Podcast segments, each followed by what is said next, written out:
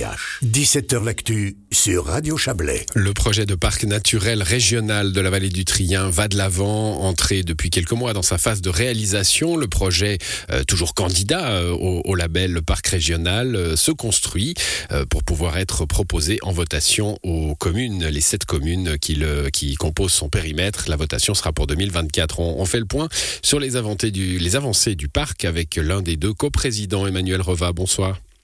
Bonsoir. Alors le parc a été reconnu comme candidat au, label, hein. c'est Parc Suisse qui, qui, délivre euh, ce label. Euh, donc la candidature est reconnue, mais où est-ce qu'on en est maintenant? Alors effectivement, la candidature est, reconnue. Ça nous a permis en fait de lancer une phase qu'on appelle une phase de création, une sorte de, de galop d'essai dans lequel on expérimente concrètement euh, plusieurs dizaines de projets qui ont été décidés lors d'une phase participative. Et puis, au terme de cette phase de création, eh bien, on posera la question aux, citoyens des communes s'ils souhaitent prolonger l'aventure euh, pour une période un peu plus longue. Voilà, alors les communes, hein, je les rappelle, Saint-Maurice, Eviona, Vernaya, euh, Martigny-Combe, Salvan, Fin-Haut et Trien, avec cette idée donc de, se regrouper dans une ambition commune. Euh, les, projets, alors on en avait parlé hein, dans, cette émission avec vous plusieurs fois, il y a, y, a, des axes. évidemment, la nature compte pour beaucoup, mais pas seulement. Pas seulement, effectivement, un parc naturel régional euh, vise euh, à préserver et valoriser les, richesses naturelles et en paysage qu'on a dans, une région, mais on a aussi euh, des axes très importants qui gravitent autour du, du développement économique durable. Euh, et puis aussi euh, de l'éducation et puis de la sensibilisation à la, à la population et puis aux, écoles, par, exemple. Alors il y a, y a, ces quatre axes, hein, vous les avez euh, esquissés. Euh, ce qui nous a donné envie de, de vous parler ce soir, euh, Emmanuel Reva, c'est le sujet de notre confrère Thierry Nicolet qui passera dans nos journaux de demain et qui illustre bien ce côté des différents axes de travail. Hein. C'est un appel à la récolte de photographies anciennes. Racontez-nous ça. Alors ça, c'est un projet qui s'inscrit dans notre axe euh, sensibilisation-éducation, qui comprend un aspect euh, euh, qui s'intitule science participative. En fait, l'idée, c'est de, faire un petit peu de la science, mais en faisant participer les citoyens pour réduire un peu ces fossés qui existent parfois entre chercheurs et, citoyens. Donc ici, on fait appel concrètement à la population euh, pour qu'elle nous transmette des clichés, des photos, des anciennes photos de paysages, de, tout périmètre du parc naturel.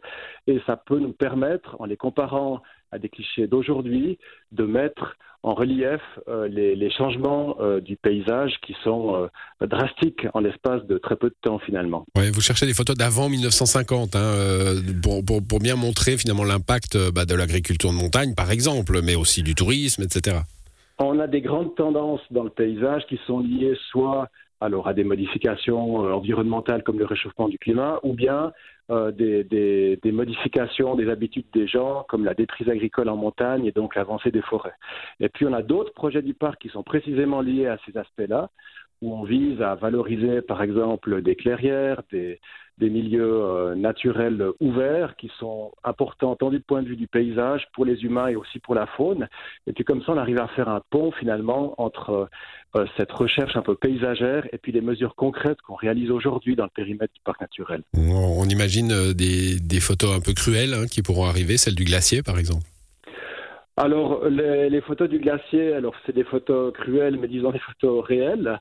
Euh, sur le glacier du Trien, il faut aussi savoir qu'on a euh, installé un dispositif qui permet de, mesurer la hauteur de, glace et qui fait aussi appel aux citoyens aux alpinistes, aux montagnards qui passent euh, dans la région, qui peuvent eux-mêmes prendre en, photo le niveau en fait du témoin, le niveau de, glace, et puis nous transmettre directement ces informations.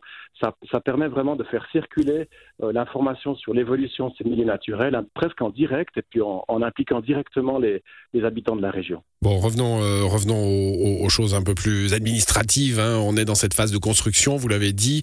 elle débouchera donc sur l'élaboration du projet final qui sera soumis en, votation dans les sept communes. Euh, ensuite, le label, il est, là, comme, euh, comme le parc naturel euh, Gruyère Pays d'en Haut, qui est proche de nous.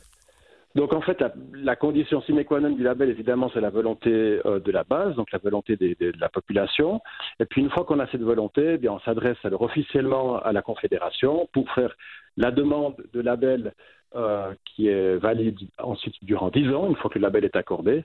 Donc le, le, le passage nécessaire, c'est le oui populaire, et puis ensuite, on effectue les, démarches auprès de la Confédération en passant toujours par le canton du Valais avec lequel on entretient d'excellents contacts. Voilà, Confédération et canton qui cofinancent d'ailleurs hein, le, projet de, réalisation de cette candidature. Merci à, vous Emmanuel Reva. On aura sans aucun doute l'occasion de reparler de ce projet avant, avant 2024. Bonne soirée. Merci à vous, belle soirée.